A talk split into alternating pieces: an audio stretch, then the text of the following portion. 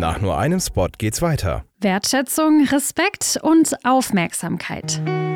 Drei Begriffe, die bei uns im Klinikum Osnabrück nicht nur groß geschrieben, sondern vor allem auch gelebt werden. So entsteht ein Arbeitsumfeld, das zum Wachsen und Besserwerden einlädt und in dem alle wissen, dass sie und ihre Arbeit kostbar sind. Wie sich das im Klinikalltag äußert, erzählen Ihnen acht unserer Mitarbeitenden auf kostbar.klinikum-os.de.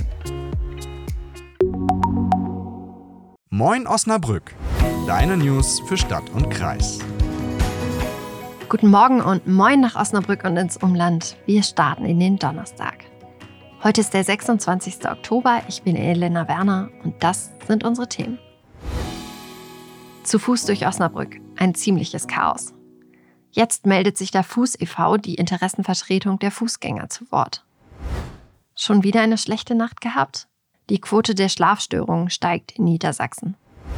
Laut der letzten Folge des Politik-Podcasts Lage der Nation soll der Neumarkttunnel jetzt geschlossen werden. Den gibt's aber seit über neun Jahren nicht mehr. Darüber habe ich mit Ulf Burmeier, Host des Podcasts, gesprochen. Dazu später mehr. Aber kommen wir erstmal zu einem anderen Thema. Der Radverkehr ist in Osnabrück ein sehr zentrales Interesse. Aber wer achtet eigentlich beim Plan des Osnabrücker Verkehrs auf die FußgängerInnen? Offenbar kaum jemand, sagt jetzt der Fuß e.V., so heißt die Interessenvertretung in Osnabrück. Ziemlich passender Vereinsname.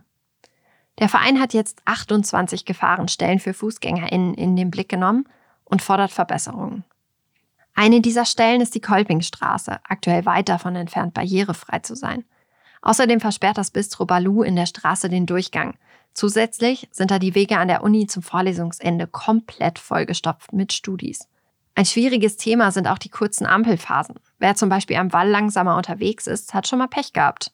Von Kinderwagen, Rollstühlen und Rollatoren haben wir da noch gar nicht angefangen. Das ist auch am Johannistorwall der Fall. Da kommt man sich zu Fuß sogar öfters mal mit den Radfahrenden in die Quere. Ruth Hammerbacher vom Fuß e.V. sieht bei der Stadt ein offenes Ohr für die Belange der Radfahrenden. Für FußgängerInnen allerdings nicht. Aber vielleicht gehen unsere PolitikerInnen und StadtplanerInnen demnächst auch selber mal zu Fuß dann kommen Sie sicher auch darauf, dass da einiges noch nicht passt. Ich persönlich schlafe unfassbar gern. Umso schwieriger sind aktuell aber natürlich die Morgende, an denen das Wetter nicht ganz mitspielt, damit man leicht aus dem Bett kommt. Und das Wetter wird wohl auch erstmal eine Weile so bleiben. Leicht aus dem Bett kommen auch diejenigen von euch eh wohl nie, die unter Schlafstörungen leiden. Auslöser dafür sind häufig privater und beruflicher Stress.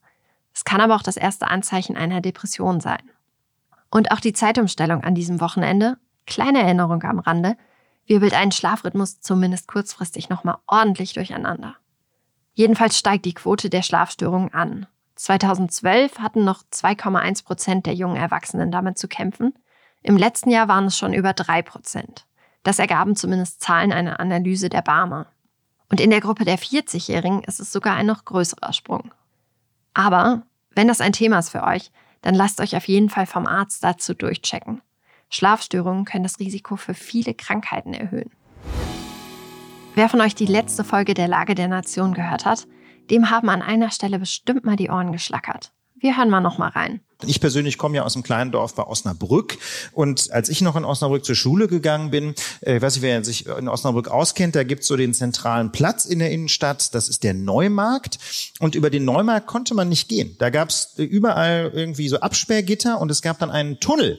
Ja, das heißt also, alle FußgängerInnen wurden gezwungen, irgendwie durch Rampen in diesen komischen braunen 70er-Jahre-Tunnel zu laufen, um dann auf der anderen Seite wieder hochzukrabbeln, weil der Platz absolut gesperrt und reserviert war für Autos. Ja, das zeigt so ein bisschen so die Verkehrspolitik der 60er, 70er Jahre. Gute Nachricht, soweit ich, ich bin so selten in Osnabrück, aber soweit ich das gehört habe, wird dieser Neumarkttunnel jetzt irgendwie abgerissen. Wenn ihr aktuell über den Neumarkt schlendert, fällt euch sicher kein Eingang zum Tunnel mehr auf. Das könnte daran liegen, dass der Tunnel vor neun Jahren zugeschüttet worden ist.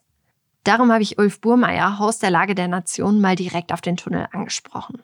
Ulf, wie lange warst du nicht mehr am Osnabrücker Neumarkt? Oh, das ist jetzt schwer zu sagen. Ich glaube, das letzte Mal war 2018. Da hatten wir irgendwie Nachtreffen von der katholischen Pfarrjugend, wo ich früher viele Jahre als Gruppenleiter aktiv war. Äh, und da bin ich tatsächlich nochmal in Osnabrück durch die Innenstadt getigert, wenn ich mich da richtig erinnere. Okay, das ist jetzt natürlich eine Weile her und auch da war der Tunnel ja eigentlich schon zu. Das kann ja mal passieren und in der neuen Folge wollt ihr das ja auch richtig stellen. Warst du in deiner Jugend oft im Tunnel unterwegs? Na klar, das war ja so der, der typische Weg, wie man eben von der Bushaltestelle ähm, dann überhaupt in die Innenstadt kommen konnte. Also der, der Tunnel war mir sehr vertraut, da bin ich sicher tausendmal und mehr durchgelaufen.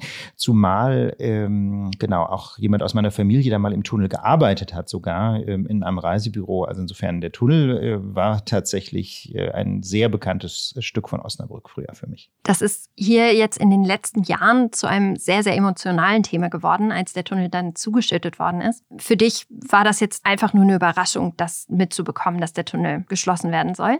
Ähm, ja, das war eine Überraschung und es war vor allem aus meiner Sicht auch ein sehr positives Signal. Denn wenn man jetzt mal einen Schritt zurücktritt und überlegt, ähm, dann ist es ja eine ziemlich absurde Vorstellung, dass auf der Erdoberfläche nur die Autos und die Busse fahren dürfen und die Menschen ähm, stattdessen in Tunneln verbuddelt werden. Ne? Aber es müsste ja, wenn überhaupt, andersrum sein, ähm, dass jedenfalls Priorität für die Menschen äh, gegeben dass Priorität den Menschen gegeben wird ähm, und stattdessen dann irgendwie die Autos Umwege nehmen müssen. Insofern fand ich das immer eine ziemliche Perversion, dass äh, man in Osnabrück mal irgendwann in 60er, 70er Jahren auf die Idee gekommen ist, einen Tunnel für Menschen zu bauen.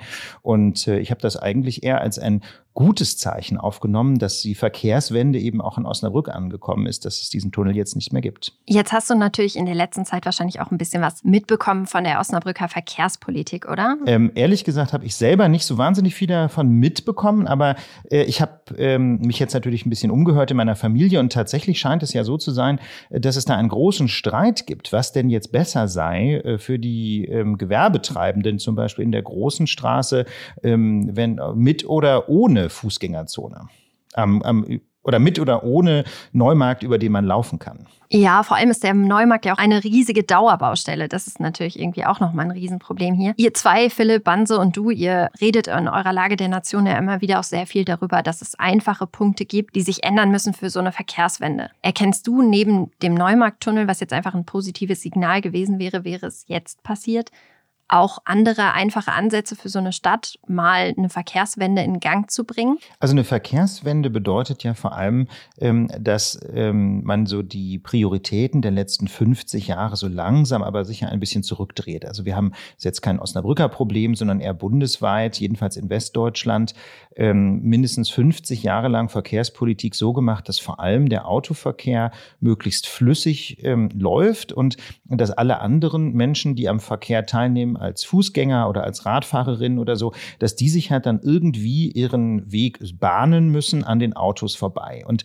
diese Priorität Auto First, ähm, die wird jetzt doch so ganz langsam zurückgedreht. Und deswegen fand ich dieses Beispiel so spannend, dass es jetzt immerhin Überlegungen gibt, ähm, den Neumarkt auch für Fußgängerinnen und Fußgänger zu öffnen und äh, eben da ein deutliches Zeichen zu setzen, dass die Autos nicht mehr so eindeutig Vorfahrt vor allen anderen haben dürfen. Ist die Verkehrswende eine Baustelle der Nation?